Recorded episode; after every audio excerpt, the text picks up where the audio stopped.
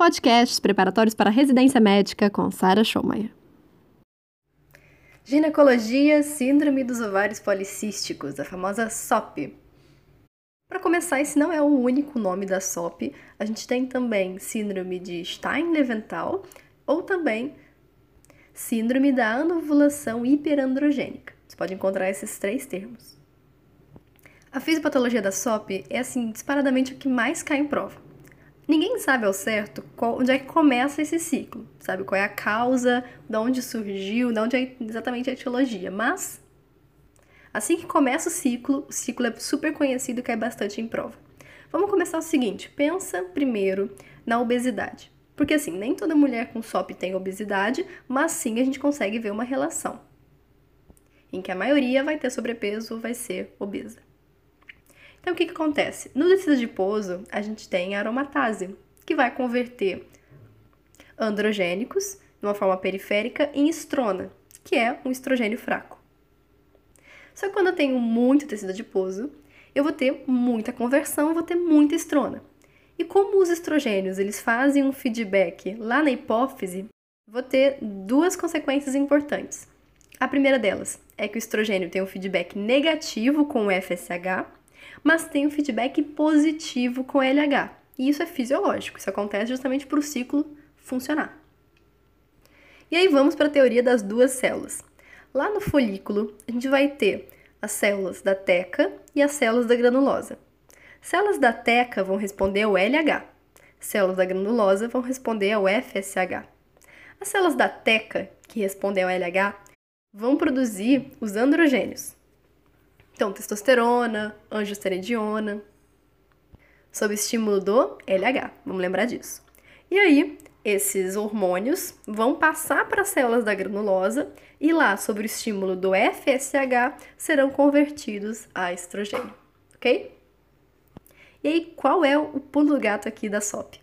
Como eu tenho né, a, a parte patológica, é que eu tenho muito, muita estrona, muito estrogênio, né, que foi convertido perifericamente, ele vai, lembra, aumentar o, é, o LH e diminuir o FSH. Portanto, nessa, nesse, nessa teoria das duas células, a gente vai ter um aumento muito grande dos androgênios. Afinal de contas, o LH vai estar muito alto, que estimula as células da teca a produzir androgênios. E como o FSH está baixo, justamente por conta do feedback negativo, a gente tem uma baixa conversão desses androgênios em estrogênio. Então ali começa a ideia de aumentar esses androgênios. E o que acontece no ciclo? Eu vou ter um LH alto, mas constante. E atenção, o que faz ovular não é o LH alto, é o pico do LH. Então, mesmo que ele esteja altíssimo, ele não vai ter ovulação porque eu não tenho o pico do LH, ok? Então, LH lá em cima. Eu vou ter estrogênios lá em cima também, mas não a custa de estradiol, que é o nosso principal estrogênio. É as custas mais da estrona. E o FSH baixíssimo. Como o FSH está baixo, ele até consegue recrutar alguns folículos, mas não faz aquela maturação como a gente gostaria de ter. Então, esses folículos eles vão se acumulando ali no ovário sem ter a ovulação, e por isso é que tem, a, se a gente faz ultrassom, o aspecto de cisto. Mas na verdade, atenção, isso não são cistos. Porque cisto é aquela história, tem que ter uma, uma pseudocápsula com líquido seroso dentro. Não, mas isso aqui são simplesmente folículos aglomerados. Então, esse termo cisto, por isso que a galera quer trocar. Então, não vou ter ovulação e eu vou ter a formação desses, entre aspas, tá? Cistos, policístico. E como eu não tenho ovulação, aqui também tem um detalhe importantíssimo. Eu não vou ter progesterona. Porque se eu não tenho, se eu não tenho ovulação, eu não tenho corpo lúteo, eu não tenho progesterona. E aí tem um grande problema da SOP, que é o endométrio. O endométrio ele sofre proliferação por estímulo estrogênico. Então tem muito estrogênico ali e ele vai produzir, né, proliferar, proliferar, proliferar, proliferar e não tem a fase de progesterona, porque a progesterona, lembra, ela estabiliza e ela protege o endométrio de câncer e hiperplasia. Então essa mulher, ela vai chegar com uma amenorreia ou com alguns poucos sangramentos. Mas atenção, esse sangramento não é de menstruação. Esse sangramento é que, porque o endométrio proliferou, proliferou, proliferou tanto que ele começa a fazer isquemia na porção apical e aí a mulher quando menstrua, ela pode até menstruar em grande quantidade porque tem uma bela uma camada espessada ali desse endométrio. Então, ponto número um: SOP é fator de risco para câncer de endométrio. Mama também, por causa justamente desse estrogênio muito alto. E, uh, pelo contrário, ela é fator protetor para câncer de ovário. Porque o câncer de ovário, ele acontece ele, geralmente no epitélio, e nesse epitélio porque ele vai sendo, né, vai rompendo para ter ovulação, reconstitui, rompendo, reconstitui, isso é fator de risco, então muita ovulação. Como essa mulher não ovula, é fator de proteção para câncer de ovário. Um outro grande problema da SOP é a resistência insulínica que também não se sabe muito bem de onde que vem, né? Se é da obesidade, se é de algum outro, outro fator, então sabe-se que tem uma associação. Agora, de onde vem, ninguém sabe. E essa resistência insulínica leva a uma hiperinsulinemia. E atenção, isso é um, um, grande problema, porque a insulina também vai lá na teca, assim como o LH, então ela faz como se fosse um sinergismo, ela, ela atua junto com o LH para aumentar a produção de androgênios, como se já não bastasse ter androgênio suficiente, né? E aí, um outro fator também, que cai muito em prova, inclusive, é da SHBG. SHBG, é uma proteína ligadora dos androgênios. E atenção, ela é produzida pelo fígado, assim como outras proteínas também ligadoras, e a sua síntese está diminuída. Ou seja, se tem uma proteína carreadora que se liga a um hormônio, esse hormônio para de funcionar. Se eu tenho menos dessa proteína, eu vou ter mais por mais da fração livre desse hormônio. Então, eu tenho um aumento da atividade. Não só ele aumenta, como também aumenta a, a, a porção livre desse hormônio, dos androgênios. E aí sim, né, complica a história toda. Repara só que tudo, o grande problema aqui é que eu tenho produção de androgênios de todos os lados, ação de androgênios de todos os lados. Então, como consequência, e aqui a gente já fala dos três critérios que a gente pode fazer o diagnóstico da SOP. Então, isso é pelo critério de Rotterdam, a gente tem que ter pelo menos dois desses três. O primeiro é a menorreia ou menstruações infrequentes, que na verdade nem são menstruações, né? Sangramentos infrequentes. O segundo deles é o hiperandrogenismo, que pode ser clínico ou laboratorial. O clínico, essa pessoa tem, por exemplo, surtismo, acne, alopecia androgênica, então a pessoa pode ficar careca. E o isurtismo em especial, a gente tem uma escala, é a escala de Ferriman. Ferriman. Essa escala, ela vai mostrar onde tem pelos e o que, que é o normal e vai graduar.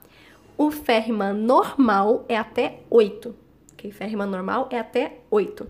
Acima disso é isurtismo. Então ele é para graduar o isurtismo. Só que imagina se a mulher está depilada. Então a gente pode fazer o critério laboratorial, mas atenção, não é obrigatório. Se a pessoa tiver insurtismo clínico, acabou. É, esse hiperandrogenismo laboratorial se dá pela medição da testosterona. E aí, assim, não tem um, limite, porque na verdade cada laboratório é um, você vai olhar o laboratório. Porque o valor de referência muda muito. E aí, o terceiro critério é eu ter um, é, um ovário policístico né?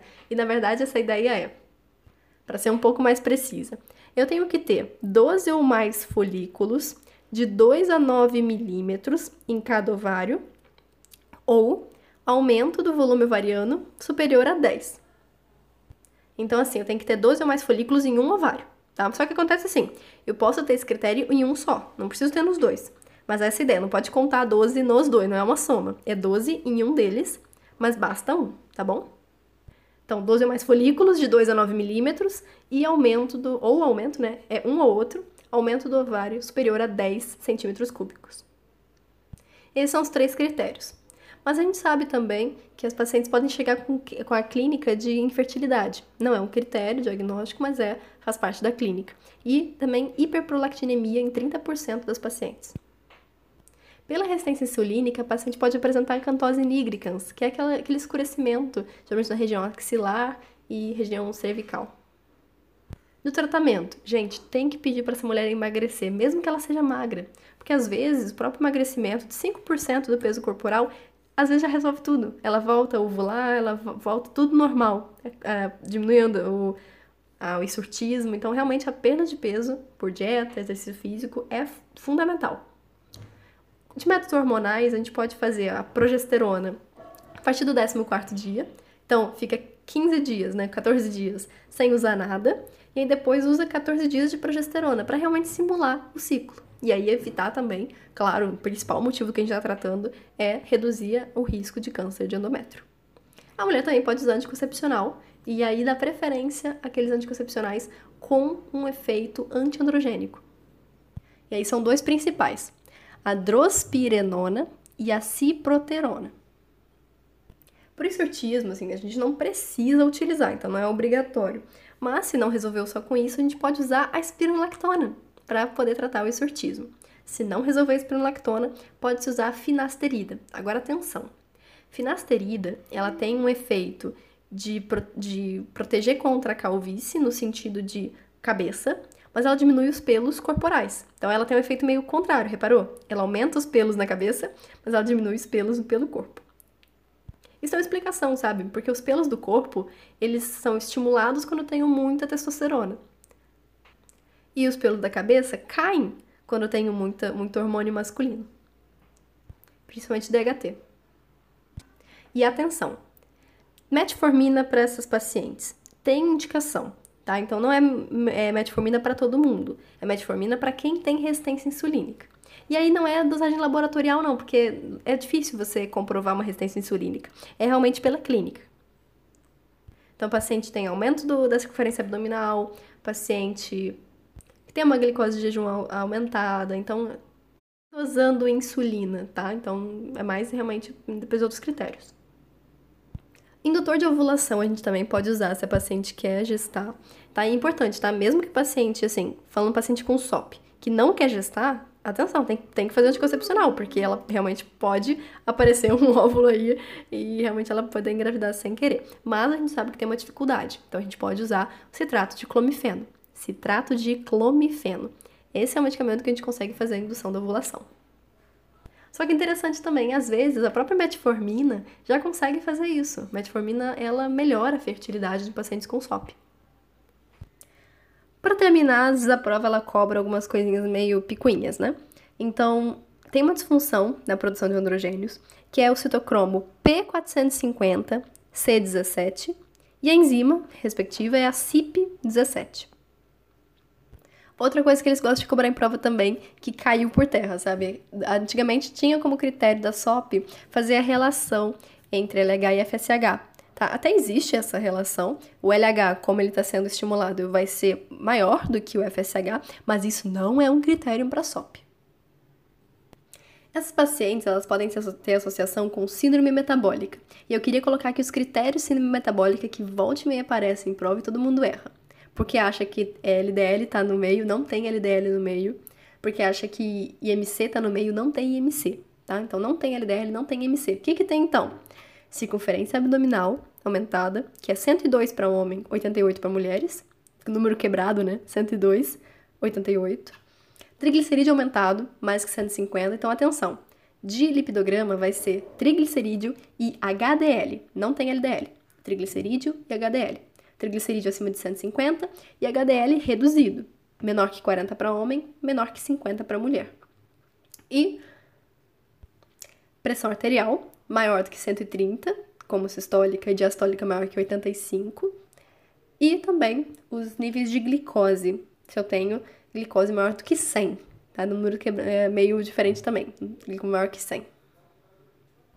Ou, tá? Esse ou é se a pessoa está tratando alguma dessas coisas. Imagina o seguinte: ok, a glicose dela está menor do que 100, mas ela está tratando com metformina, entendeu? Então o tratamento já entra como critério. Porque a pessoa pode não apresentar o valor alto nesse momento, mas ela já apresentou e por isso estão tratando. Pegou a ideia? Então, repetindo os critérios para a síndrome metabólica. primeiro deles, circunferência abdominal, depois triglicerídeo, HDL, pressão e glicemia. Fechou? Você acabou de ouvir os temas mais frequentes nas provas de residência médica sobre esse assunto. E se você quiser saber mais sobre dicas de estudo e de organização, é só me seguir no Instagram, arroba Sara.